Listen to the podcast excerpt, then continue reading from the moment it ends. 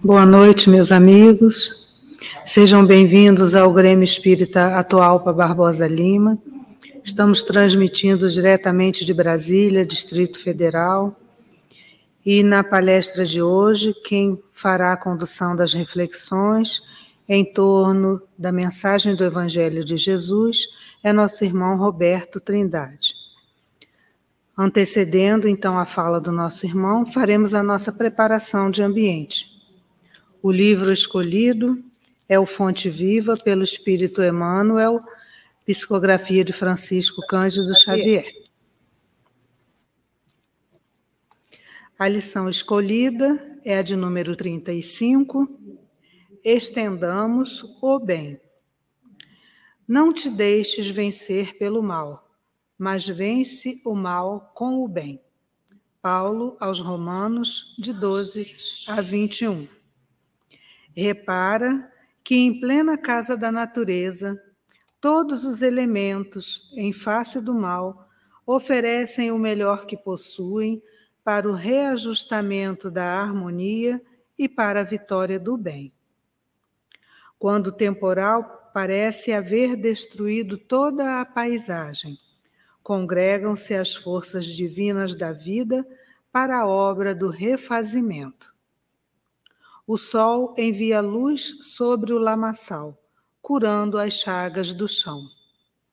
O vento acaricia o arvoredo e enxuga-lhe os ramos. O cântico das aves substitui a voz do trovão. A planície recebe a enxurrada, sem revoltar-se, e converte-a em adubo precioso.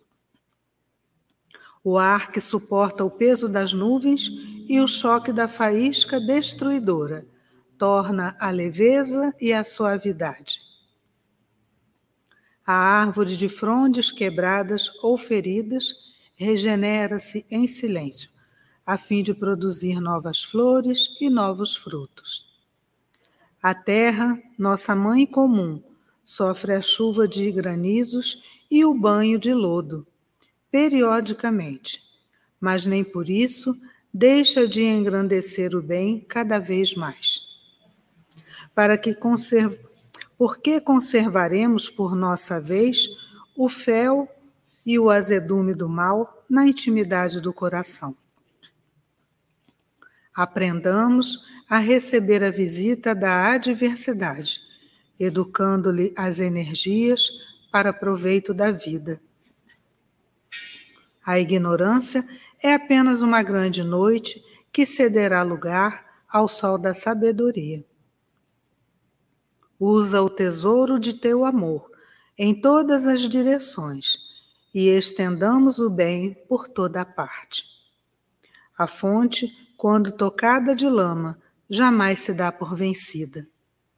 Acolhe os detritos no próprio seio e, continuando a fruir, transforma-os em bênçãos no curso de suas águas que prosseguem correndo, com brandura e humildade para benefício de todos. Elevemos então nossos pensamentos nesse instante, rogando que a espiritualidade amiga, a equipe de Atualpa Barbosa Lima, possa nos envolver a todos, que estamos aqui presentes no salão do Bloco A do Grêmio Espírita, a todos os irmãos que nos assistem nesse instante em seus lares, em seus locais de trabalho, ou que nos assistirão posteriormente. Que possamos todos ser envolvidos nesse laço de amor, de fraternidade que se estabelece. Pedimos a Jesus, nosso Mestre, que esteja conosco e que de fato dirija, conduza a explanação na noite de hoje que o nosso irmão Roberto seja intuído, inspirado e abraçado por esses trabalhadores do bem nas reflexões que trará na noite de hoje. E que as bênçãos de Deus possam nos acompanhar durante toda a palestra, na noite que se seguirá o nosso repouso e no dia que advirá. Que Deus nos abençoe a todos, hoje e sempre. Com a palavra, nosso irmão Roberto Trindade.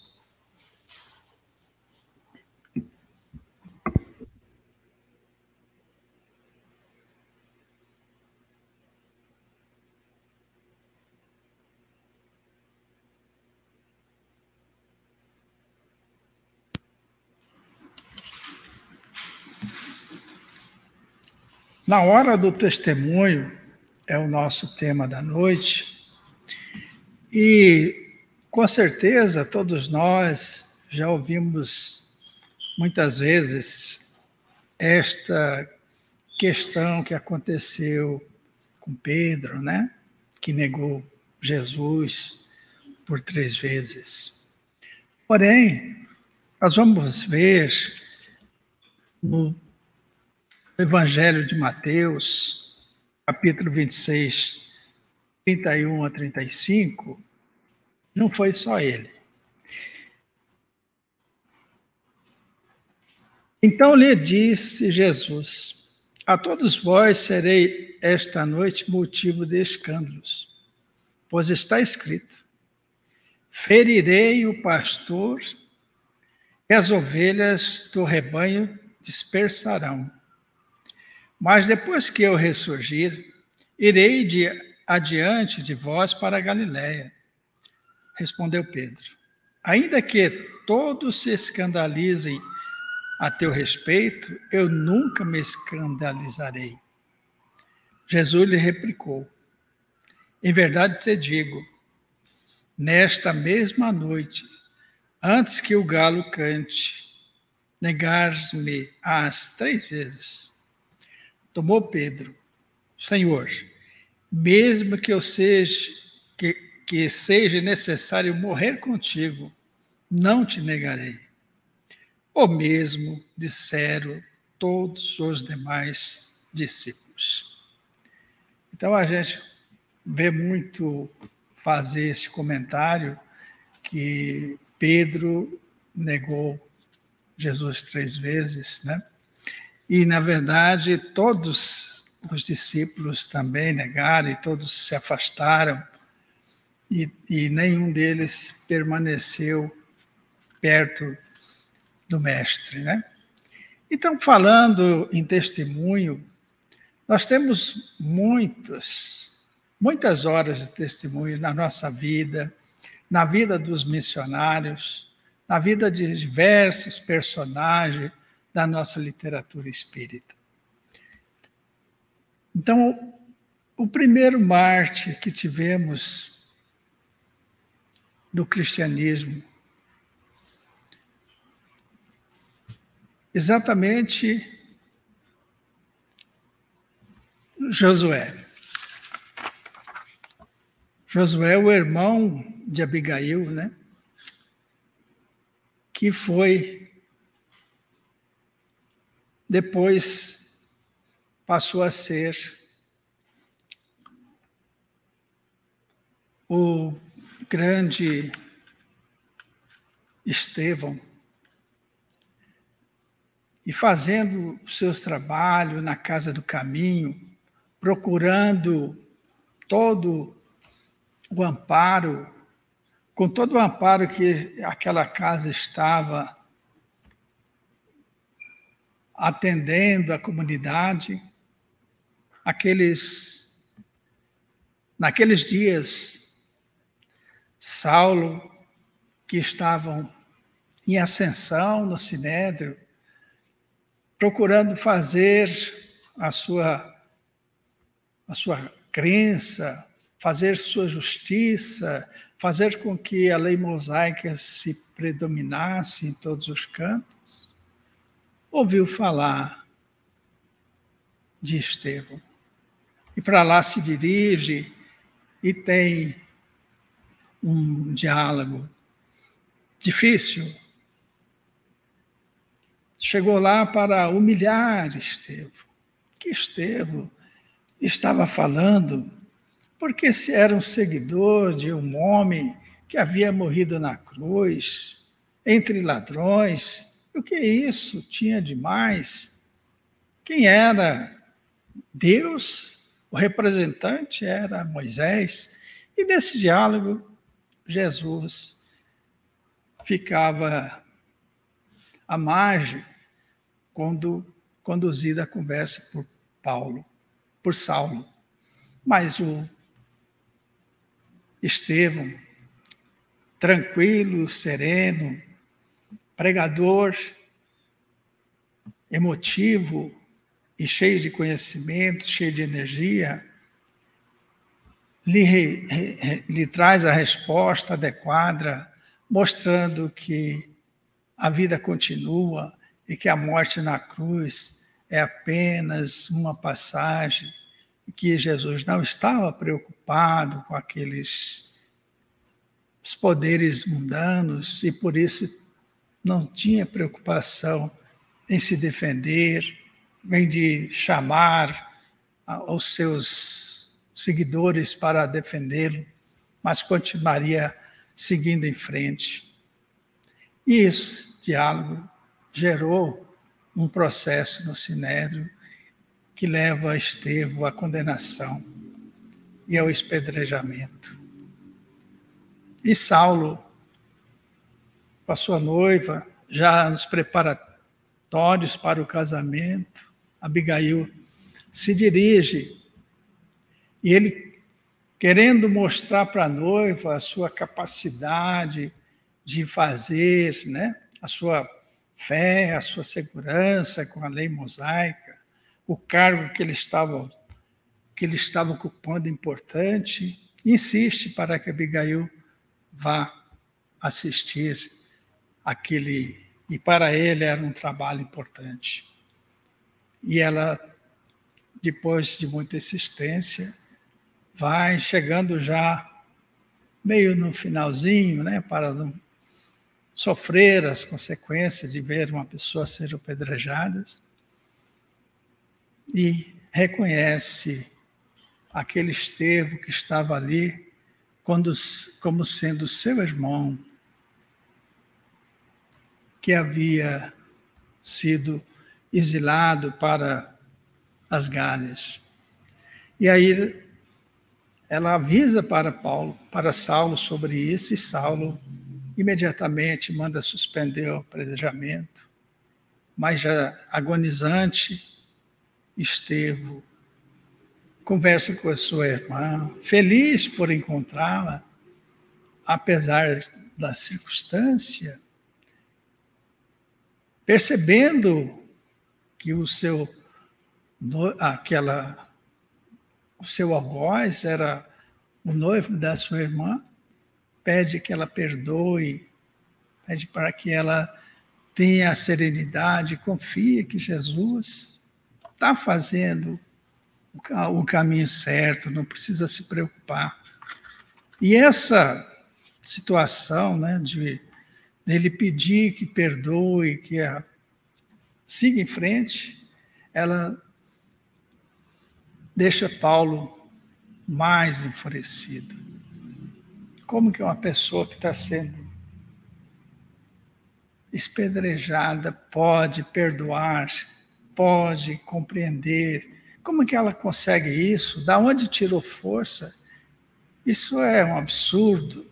E essas situações a gente vai ver que se repete em muitas situações onde os cristãos na época foram condenados e foram espedrejados e foram mortos das diversas, passando por diversas situações difíceis, e a situação deles era sempre de alegria, de serenidade, de confiança na imortalidade da alma, né? da sua sobrevivência, da sua pujança após o desencarne. E Paulo depois tem a sua conversão no caminho de Damasco, e aí depois depois da conversão, aproximadamente 10, uns 10 anos já de, de trabalho, de aprendizado, de sofrimento que ele passa para poder é, se recompor, né? Aí então é que ele consegue a inspiração, é, assumindo a palavra, agora a palavra de Jesus, a inspiração do próprio Estevão na sua vida e de Abigail, que lhe ampare como mentores. E ele, então, em determinado momento, troca o seu nome para Paulo de Tarso, que é o apóstolo dos gentios que todos nós conhecemos. Isso, agora passados 200 anos do desencarne de Jesus, da sua seu retorno à pátria, nós temos a obra Ave Cristo, de psicografia de Francisco Cândido Xavier, pelo Espírito Emmanuel, uma saga aonde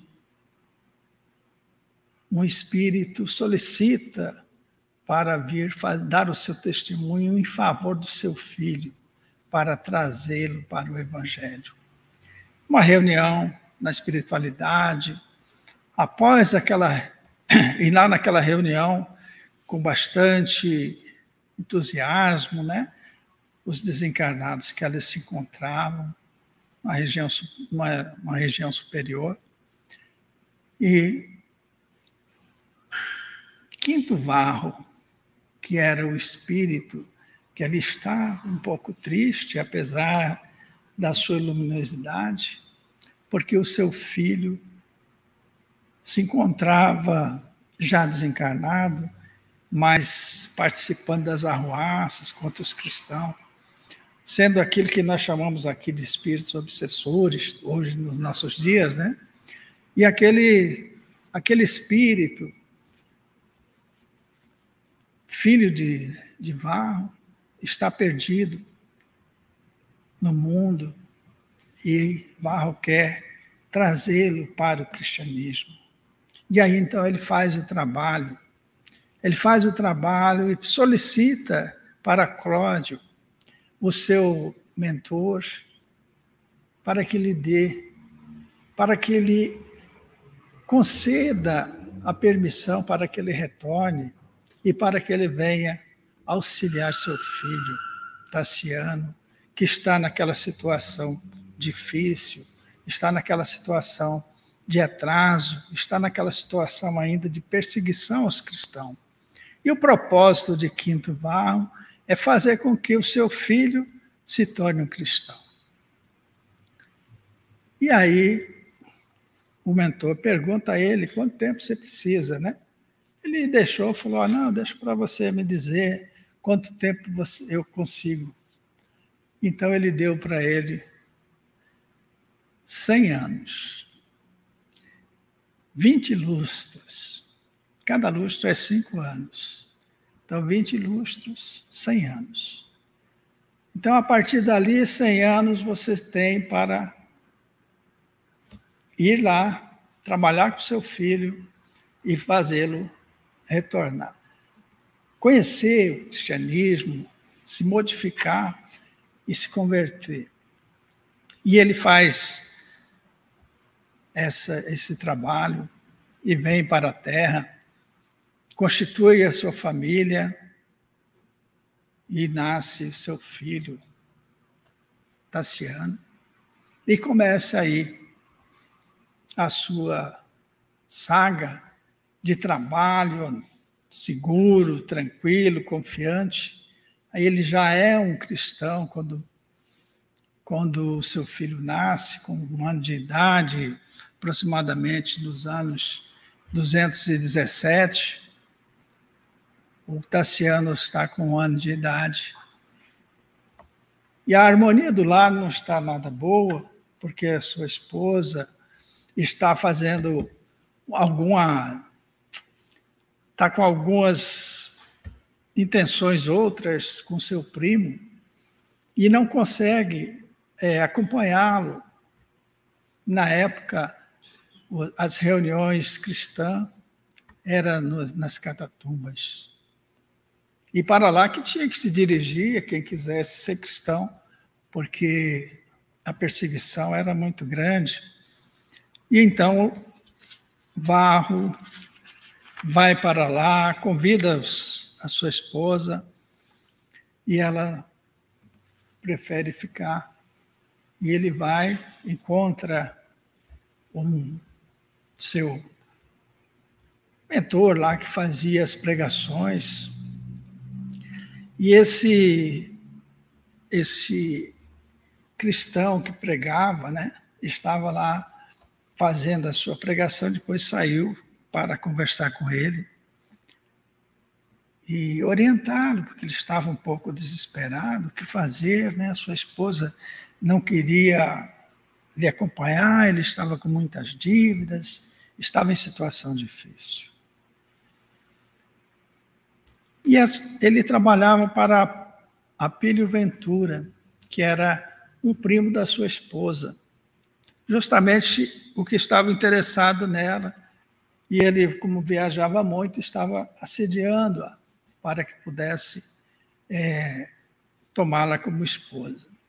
Então, para isso, ele tinha que se livrar de Varro, porque senão não tinha como fazer o processo. Então, ele programa na sua cabeça a forma de como se livrar de Varro, oferecendo para ele o perdão das dívidas e propõe que um soldado velho já que não trabalhava mais no exército e fazia os favores para os aqueles que estavam no, no poder, manda ele fazer conversar com o Barro para levá-lo para outro lugar, para oferecer-lhe uma oportunidade onde ele poderia ter grande crescimento. Então já se livra da dívida, de repente aparece ali uma, uma oportunidade para que ele possa é melhorar a sua situação.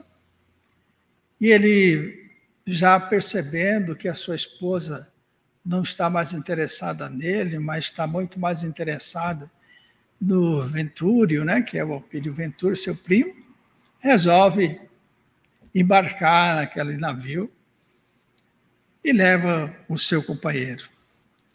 E leva aquele companheiro que estava pregando para ele, aquele companheiro, um velho cristão, né, chamado Corvino. E esse soldado velho, capenga, né, das pernas, vai também junto e permite que ele leve um amigo. Então ele vai viajar, ainda levou um amigo, botaram ele num local muito bacana lá no navio. E o, o comandante do navio, tinha a missão e a incumbência de tirar a vida dele, né? Então ele ia até um pedaço, depois tirava a vida, jogava no mar, estava livre o caminho para que o Apílio Ventura assumisse a sua casa. E assim vai se dando. Porém, o amigo Corvino está lá com ele. E aí o o velho soldado que estava encarregado de resolver aquela questão, vai lá, tira a vida de Corvino, avisa Varro sobre isso e manda Varro fugir. E levando as coisas de Corvino, que era o, o cristão, e é para que ele assumisse aquele nome. Falou: você vai para lá, eles vão lá para. Vai lá para Lyon. E aí você vai para lá e Lá tem uma comunidade lá e você fica por lá. Ele pega e faz isso e vai embora. E eu já tinha matado mesmo o outro, né? Já tinha morrido. Ele foge, eles embrulharam o cara, jogaram no mar e avisaram a Pelo que o filho tinha morrido, que o Varro tinha morrido. Aí vai, assume a vida, os, o menino que estava com um ano é criado junto com os filhos, como se fosse filho dele, vai embora. Naquela caminhada, né, difícil. E, e Barro vai lá para o agrupamento, perto onde tem a família, tem o, o local onde é a fazenda, né? As terras do, do Apílio Venturi, né? Onde, que agora assume é seu padrasto do filho dele, que vai tomar conta do filho dele. E o tempo passa e ele vai tocando a vida até que Tassiano, já moço, é convidado para ir lá tomar conta das, dos negócios do pai, do padrasto, né? lá na, lá em Lyon.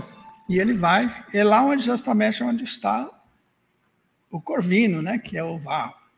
E lá eles se encontram, né? Ele chegou doente e Corvino é chamado para atendê-lo.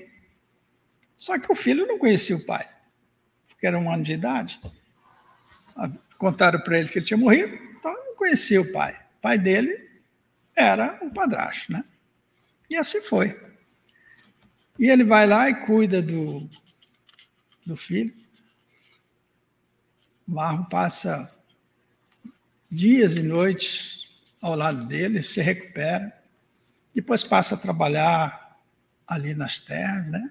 Porque Varro tinha uma, uma teoria com ele que ele achava que os cristãos eles tinham que trabalhar e ter o sustento, não poderia estar é, se esmolando, né, para poder manter os negócios que eles tinham, as comunidades, essas coisas. Eles tinham que trabalhar e do trabalho tinha que sair a maneira de resolver tudo isso. Então ele trabalhava para poder ganhar o sustento, né, e levar também lá para a comunidade. E ele fica muito amigo de Tassiano, porque ele era um homem muito esclarecido, um homem que trabalhava no governo, né? Então era um cara bem bem dotado de esclarecimento, de conhecimento. Então, vai, tem uma boa, uma boa conversa com o seu filho, que é uma pessoa também bem preparada, que é o Tassiano. E ali eles vão conversando, e aí quando eles vão fazer as festas, os festejos, para agora, né, para comemorar a chegada de Tassiano, que agora que ele já melhorou, e ele resolve trazer né, os, as crianças que lá da comunidade.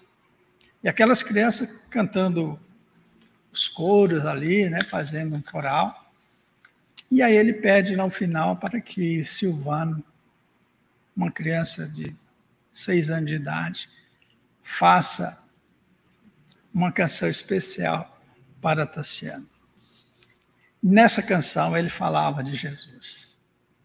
A hora que ele fala de Jesus, Tassiano fica uma fera, possesso, manda soltar os cães para cima de barro das crianças e tudo. Foi aquela Deus me e o cachorro pegou Silvana, a criança de oito anos, que vai a óbito em função da, da mordida do cachorro. E aí ele teve que se afastar dali, continuou a vida dele, mas agora já não tinha mais como dizer que não poderia dizer para o filho dele que ele era barro, ele continuou a vida dele. Foi perseguido e, e aí foi preso. Então, aí, quando ele vai preso, ah, o filho dele está lá também, lá no anfiteatro, que ele vai ser sacrificado lá. E Barro está lá na, na condição de prisioneiro, vai ser, vai ser degolado. Então, vão cortar a sua cabeça. E nesta hora, eles chegou a hora de Varro ser decapitado. Varro foi lá, na maneira, né, humilde e serena para poder receber a, a pena, né, que estava estipulada. Um, aquele soldado enorme, um baita soldado já antigo, que era um era um cinturião, né, que na, já, na, mais na idade já passou a assumir outro trabalho mais, mais leve, né, que era se cortar o pescoço, mas não mais na luta, né, agora o cara ali, e ele vai, levanta a espada, bate, a espada não pegou no pescoço. Bate novamente, a espada não pegou no pescoço. Pegou no corpo, mas não no pescoço bate novamente e Varro não morreu. E a lei lá em Roma era assim: se você dasse mais de três tentativas de matar, tirar, decapitar a pessoa e, ela não morresse, não poderia dar a quarta. Então tinha que suspender o trabalho. Daquilo da lei não podia morrer mais, tinha que morrer de outra coisa. Das feridas né, que ficou, né? E aí ele é levado para um local e fica lá Nessa hora, aquele soldado que lá botou ele lá dentro do navio, que tirou a vida do Corvino, que substituiu ele, estava lá. E resolve, ficou. Resolve, já estava participando já das reuniões cristãs e se revolta com aquilo e, e fala que vai contar toda a verdade. E aí ele corre e barro vai lá para ser cuidado, vai ficar lá em algum na, na cama de repouso para talvez morrer mesmo. E aí esse soldado conta para o Tassiano que o Barro não é Corvino, é Quinto Barro, seu pai, que ele estava vivo. E ele não acredita, né? Daí ele fala: Eu vou ficar aqui. E para que você acredite em mim, eu vou tirar a minha vida. Ele saiu de lá, o soldado se enforcou. Ele, quando foi cedo lá, viu o soldado enforcado, confirmou, né? Falou, pô, ele está falando a verdade. Foi lá falar com o Barro que estava vivo. Porque ele não foi morto, porque a espiritualidade não deixou. A espiritualidade apoiou para que aquela, aquele homem acostumado a cortar a cabeça do outro errasse naquela hora. E aí a espiritualidade trabalhou para quê? Para que houvesse o encontro de Tassiano com Barro. E aí começa né, uma, da, uma das partes da conversão do Tassiano para ele poder alcançar os objetivos que Varro tinha traçado. E aí Varro conversa com ele, pede para ele da mesma forma, né, que seu pai adotivo está junto com ele, pede para que ele perdoe, para que ele possa é, não fique que tudo que ele tem né, de conhecimento, de condições de vida, foi o Ventúrio que deu, portanto, né, tem que levar em consideração, enfim. E o cara, ele ficou desesperado ali, porém, Barro morre, aí sim ele desencarna. Quando desencarna, se encontra imediatamente com Corvino, encontra-se com Silvana, a criança que foi morta naquela hora, se encontra com a prede de outros espíritos amigos e o seu mentor vem até ele para recepcioná-lo também e aí consegue. Ele fala: Eu quero voltar. Já de imediato queria voltar. Por quê? Porque o propósito dele era aquele.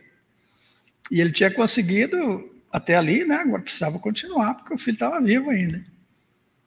Aí então, o seu mentor diz a ele que ele está dentro do prazo dele, ele pode voltar. Aí então ele vai é, preparar a sua volta, aí já a, segunda, a outra encarnação, né? Para poder cumprir o seu processo. Ele tinha 100 anos, então podia encarnar algumas vezes aí. Morrer novo, vai encarnando, né? Então, ele tinha morrido aí com uns 40 anos, então tinha um tempinho ainda pela frente para completar os 100. Ele continua e aí ele. Daí, a partir daí, começa o sofrimento para o filho, porque o filho ficou naquela situação. O Tassiano passou a meditar sobre aquilo tudo que tinha acontecido, como que o pai dele, ele é cristão também, né? Como é que era aquilo, como é que o pai dele ia, ia fala para ele perdoar o cara que mandou tirar a vida dele, que desgraçou com a vida dele, que deixou ele numa situação daquela. Mesma forma, vai fazendo esse tipo de comentário. E ele passa a conduzir sua vida com bastante cuidado, com mais cuidado agora. E aí, as suas, ele tem duas filhas, né? A Brandina, que é uma garota, e Lucila, que é uma moça já mais de mais idade. E essa Brandina, muito apegada ao pai, ficou, fez muita companhia para ele. E Lucila, mais apegada à mãe, ligada às festas, às, esses tipos de situações. Não liga muito para o pai e, e eles passaram a ter uma vida também conjugal bastante complicada. E Tassiano passa a ter, por muita reflexão, muito sofrimento, né, angústia, em função daquele acontecimento que lhe chamou a atenção. Porque o seu pai não foi lá se impor, né, a sua condição de homem traído, mas ele se afastou, foi trabalhar no Evangelho, foi aprender, foi ensinar, foi ajudar os que necessitavam, tentou se aproximar. Você veja como que é a espiritualidade. Tentou se aproximar do, do filho para trazer uma conversão serena. Diz que quem não vai pela dor, vai pelo amor, vai pela dor, né? Então, pelo amor, tentou trazer, foi quando o menino foi lá cantar e tudo, né? Aquela oportunidade ali era uma oportunidade de, de conversão pacífica, né? Sem precisar estar naquela situação. E ele vai, continua essa. Não quis isso daí, passou. Então agora vem o sofrimento. Ele passa por muito sofrimento. Ele vai para. Aí chega um momento que ele, para poder se manter, Tassiano, se manter, ele precisa é, ir para participar lá das, das lutas, né, nos anfiteatros, e ganha dinheiro com isso, e melhora sua situação. Conhece Basílio e Lívia, que são espíritos bastante bondosos, né, que lhe atende, passa a ter grandes amizades, se apaixona por Lívia, né? E aí vai continuando a sua vida com, com determinação, né? Mas sempre com orgulho da, da orgulho do romano, das fiedade com os deuses, né? E essa situação toda ele não muda, isso aí ele não muda. Raiva dos cristãos continua tendo, apesar de respeitar agora, porque seu pai era um cristão. Brandina, sua filha, também mantém, acompanha ele nas orações, lá com os ídolos, né? Ele vai levando a vida com ela. E aí ele teve que, em determinado momento, teve que sair, teve que ir em Roma, teve que atender algumas algumas questões sociais que estavam postas, né? E se encontra com, com Lívia, e Lívia está na, também no leito da morte, e espera mesmo só para que ele chegue ali. Ele chega, ele tem aquele encontro, e aí ali Lívia espera ele para quê? Para entregar para ele quintos céus aquele garoto né, de 10 anos, inteligente, amável, que vem e o abraça, já recepciona, e que Quinto Celso passa a acompanhá-lo, a partir dali considerá-lo como pai. E ele segue a vida, volta lá para a sua casa, lá no convívio com a, com a sua filha, os dois apenas, muda para a casa onde morava o Basílio, e lá eles vão passar a ter uma situação assim de, de convívio que o quinto Celso com a Branina. A menina passa, e quando eles não estão na presença do pai, ele fala sobre o cristianismo, que o quinto Celso é cristão. E aí começa a contar para eles, né? É para ela, né? E ela se apaixona pelo cristianismo e transforma em cristã a menina, e ela era muito doente, estava para ia desencarnar logo, né? E aí ela pede para ele, para o pai, Tassiano, que quando ele desencarnasse, que ele fosse enterrado lá na, na comunidade onde ela entendia que os mortos ali ia, se, ia ter um cuidado especial em função né, dos cristãos que ali estavam. E o pai ficou cabreado com aquilo, falou, como que eu vou. Como é que eu vou aceitar que minha filha vai ser cristã agora? Olha que coisa. Meu pai é cristão. Encontro ele no leito já da morte, é cristão. Minha filha agora é cristã. Parece que está tendo um comprou contra mim, vai aquela luta, né, para não aceitar isso. E ele continua a caminhada dele, até que chega o, o momento do desencarne da filha. Ele vai lá para a comunidade, fica lá uns dias. Por quê? Porque nessa altura do campeonato ele já tinha ido para o trabalho lá nas Gales e tinha caído do, a biga dele despedaçou e ele sofreu um acidente, ficou cego e estava cego. E agora só restava Quinto Celso. E ele queria que Quinto Celso tivesse uma vida, era um garoto inteligente, que fosse para Roma e tivesse lá uma orientação adequada. Então, ele resolve ir para lá. Quinto Celso, o pessoal da comunidade pergunta para ele, né, que se ele queria ir. Ele fala: Olha, meu pai, aonde meu pai quiser precisar ir, eu vou com ele. Estou com ele. E foi, e foram para Roma buscar sua filha, né? Sua filha estava envolvida com muitas coisas materiais. Quando viu ele naquele estado, não quis nem reconhecer como pai, ou condenou, ou falou coisas para eles que ele ficou arrasado. Mas o, a pessoa que estava com ela, com a Lucila, chama ela e fala: Não, não se ele está dizendo que te conhece, não se preocupa, não. Você está dizendo que ele é cristão? Então vamos deixar que ele vá preso e seja condenado lá e vai para o anfiteatro e a gente acaba com essa peste. É assim que eles tratavam, né? Nessa aí nós já estamos em mais, é, em, em, em 260 mais ou menos, né? Lá nos 260. E aí ele vai para essa pessoa que está lá na casa da filha dele avisa o soldado e fala: Ó, que esses dali são cristãos. Vai lá e prende os dois, Celso, Quinto Celso e Tassiano, leva lá para para ficar na prisão e para ser. Naqueles dias eles entraram e no outro dia já ia ser sacrificados, né?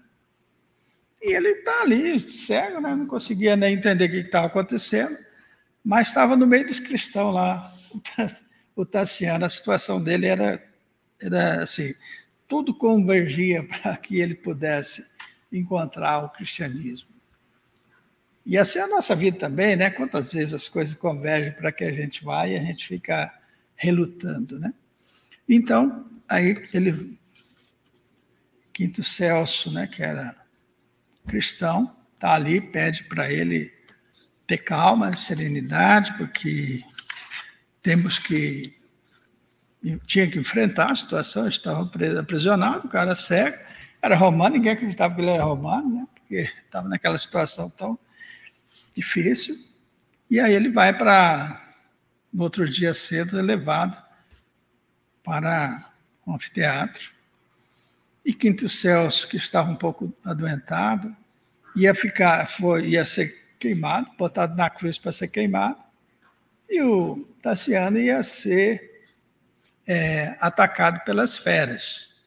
Então, Quinto Celso pede para um amigo que conduza o seu pai até onde ele estiver.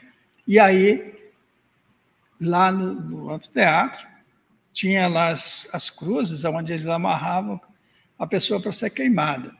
Ia ser queimada, quinto céu ia ser queimado. E o seu pai adotivo, é, Tassiano, ia ser deixado para as feras. Né? E eles ali, naquele momento, o quinto Celso pega na mão do pai e eles pede para ele se acalmar, né? Porque ia chegar na hora, não tinha mais para onde ir. E aí ele, Quinto Celso, ele fala, então eu sou um cristão, né? O Tassiano fala. Ele fala, aí o Quinto Celso fala, todos que estamos aqui somos cristãos. Ele falou, então, me ensine a orar. Aí Quinto Celso começa a fazer para ele o Pai Nosso, né?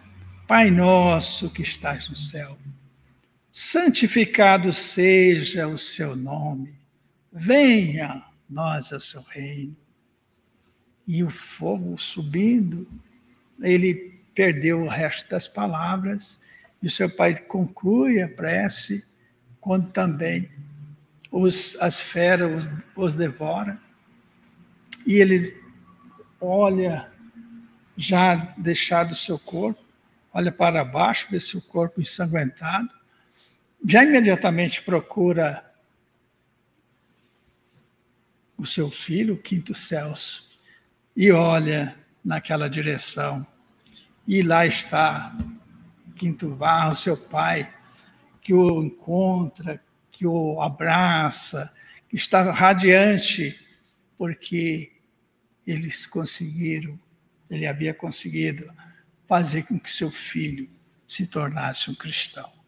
Então, essa história maravilhosa que mostra né, como que a fé, como que aquelas pessoas que viram Cristo ser crucificado, aqueles que seguiram mais adiante, 200 anos depois, agiam da mesma forma, mantinha a sua serenidade na hora de, de morrer. Por que será?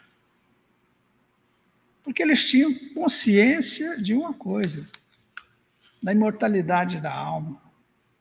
Ele sabia que o espírito podia voltar e nascer de novo, porque os ensinamentos do, de Cristo eram claros sobre isso. Então, minha gente, meus queridos e amados irmãos, quando nós estamos diante de uma situação dessa, quando é um parente nosso que está passando por dificuldade, nós temos a serenidade para entregar na mão de Deus e deixar que seja conduzido segundo sua vontade? Então, essa, esse testemunho é uma situação muito importante e todos nós passamos por isso. Todos nós podemos passar. Nós temos aqui no Brasil centenas de médios que passaram por situações semelhantes. Nós temos centenas de médios que tiveram que passar por provações e dar testemunhos na família. Nós temos é, muitos outros missionários aqui no Brasil, no começo do século, que tiveram que enfrentar a justiça por acusado de charlatão, de curandeiro, de prática irregular da medicina, quando estavam fazendo caridade, quando estavam pondo as mãos, quando estavam aliviando as dores. E aí nós temos, no Brasil, em 1888, nasceu Eurípides Barçanufo. Um espírito determinado, um espírito inteligentíssimo, que lá nos sítios de Ventúrio, no ano 200, ele era um escravo que foi também sacrificado ali nos festejos que eles faziam, usavam os cristãos para poder se divertir. E ele nasce numa família lá em Sacramento, família da, de católicos, e ele muito católico, muito inteligente, era presidente da, da Associação São Vicente de Paula, era um católico fervoroso, foi coroinha, E aí, nas redondezas, em Santa Maria, uma cidade próxima, tem outros parentes seus. E tem um tio senhor. O tio senhor estava participando de reuniões espíritas. E quando ele ia em Sacramento, ele ficava na casa do seu mágico, o senhor mágico que era o pai de Eurípides. E Eurípides, como católico, queria convencer o tio de deixar aquela prática diabólica né, que ele frequentava. Então ele pedia para que o senhor tio senhor fosse, a hora que arrumasse, para ele ficar na casa, colocasse uma outra cama do lado dele para dormir no mesmo quarto, para eles poderem ficar conversando. Só que o, o Barçanuco era um espírito muito inteligente e o, e o tio senhor era uma pessoa semi-analfabeta. E aí, quando ele é, incorporado no, pelos mentores, ele fazia outras pregações, esclarecimento a respeito do espiritismo, a respeito da história, a respeito da vida. Mas o Barfadolfo estava conversando, queria que ele saísse, ó, e as reuniões lá, está tendo ainda aquelas reuniões? Tipo assim, né? E ele ia naquela conversa, até que um dia ele foi, ele leva um livro. Quando o, cara, quando o começa a fazer as perguntas para ele, ele tira o livro. É um livro após a morte de Leon Denis. O Barçanufo pegou aquele livro, um homem estudioso, inteligente, como ele era, passou a noite lendo, no outro dia já tinha lido o livro, retirou um período de sabático, né? Ficou um dia num lugar onde ele gostava de ir, leu novamente e ficou com bastante dúvida com relação à religião que ele frequentava. Então passa a partir daí a se interessar querer ficar curioso a respeito né, do Espiritismo, porque aquele livro estava.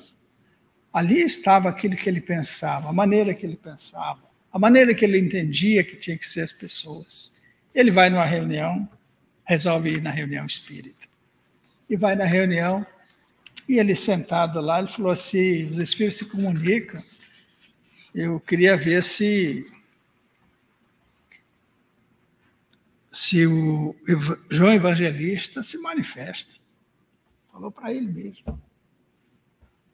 Aí vem um dos médios, também uma pessoa simples, também semi-analfabeta, incorporado pelo João Evangelista, traz uma mensagem lindíssima para ele e mostra para ele o que, que é ser cristão.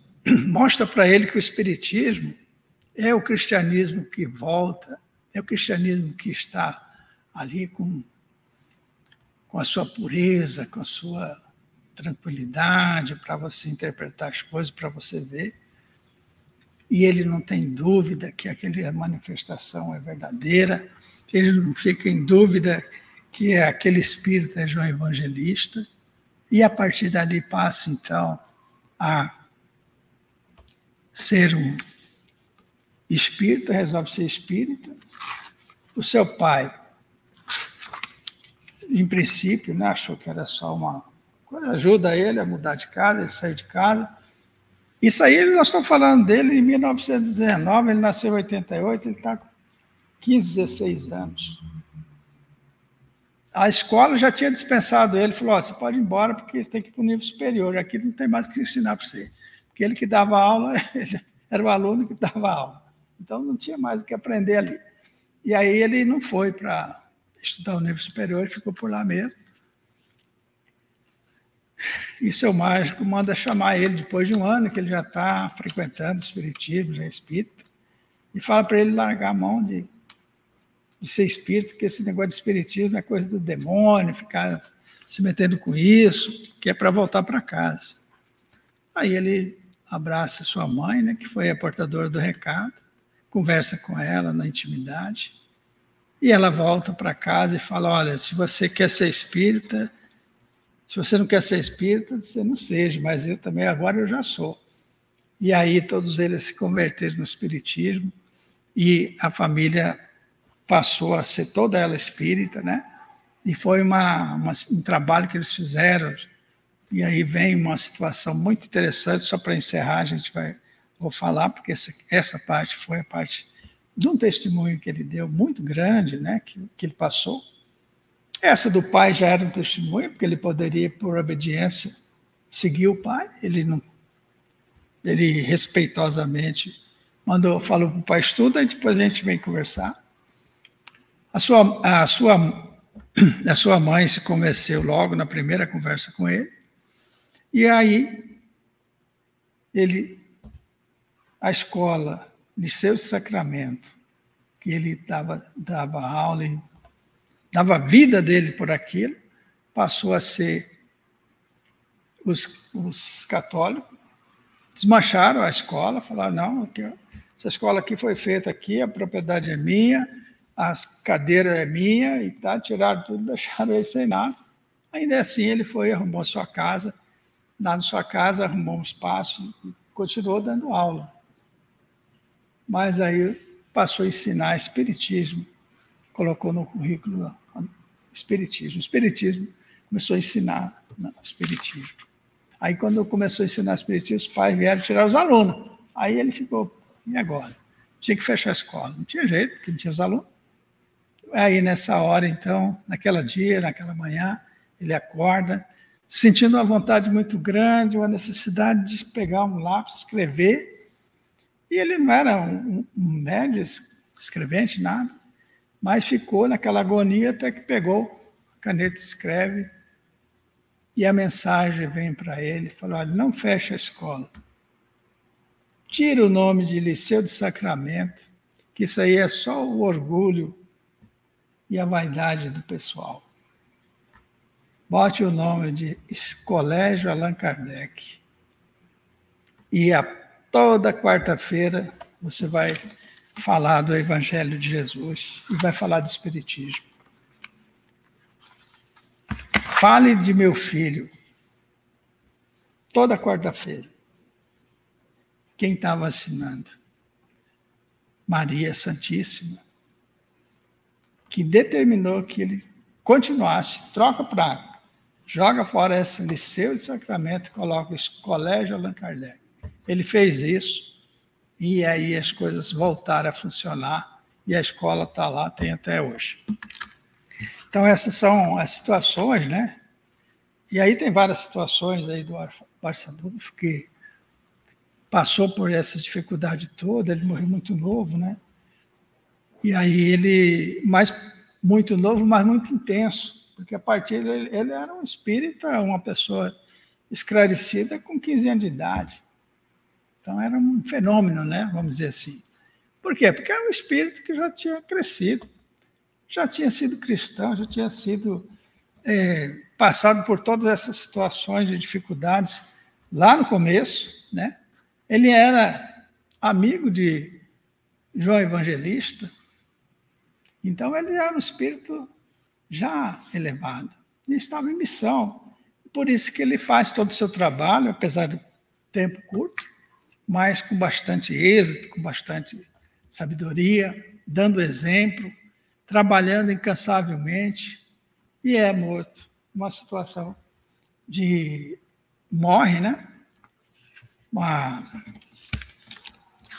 gripe espanhola, né? Que é uma influenza que, que foi dada na época, se deram esse nome aí de gripe espanhola, e ele morre atendendo seus pacientes morre aos 30 anos de idade e deixou um legado extraordinário.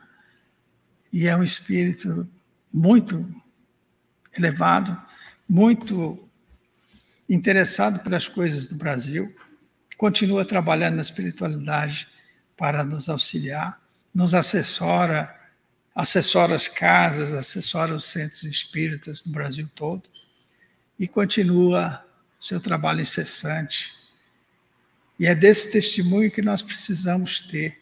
Nós precisamos aprender que nós somos espíritos a caminho da luz e que nós todos temos condições de prestar o serviço que Jesus nos convida, sem ficar com recusas ou com desculpas ou com situações que nos afaste do nosso compromisso de pegar a nossa cruz e seguir em frente. Que Deus nos abençoe, que Deus a proteja a todos nós. Obrigado e que Jesus nos acompanhe sempre. Agradecemos ao nosso irmão Roberto pela explanação na noite de hoje, pelas reflexões em torno dessas obras maravilhosas que foram citadas e que gostaríamos de relembrar os nomes para que os irmãos possam então acessá-las e saborear as histórias e fazer as reflexões necessárias dessas personagens, dessas vivências em torno do cristianismo.